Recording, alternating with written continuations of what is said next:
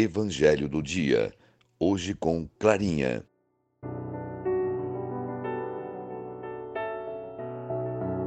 Bom dia, amigos e crianças. Paz e bem. No Evangelho de hoje, segundo Mateus, capítulo 26, versículos de 14 a 25. Essa leitura nos apresenta a traição de Judas. Jesus sabia que iria ser traído e quem o iria trair. Ele não dispensou a presença de nenhum discípulo e, na última ceia, ofereceu seu corpo e seu sangue na presença de todos eles. Hoje, somos nós os discípulos a quem Jesus oferece um lugar para celebrarmos com ele a Páscoa da ressurreição e ele sabe também o que se passa dentro do nosso coração.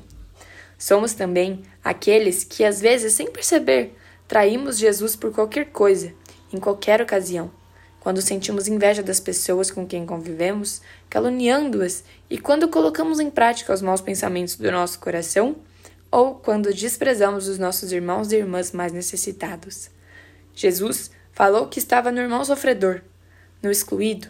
Por isso, todas as vezes que não reconhecemos Jesus nos nossos irmãos excluídos, estaremos também o traindo como Judas.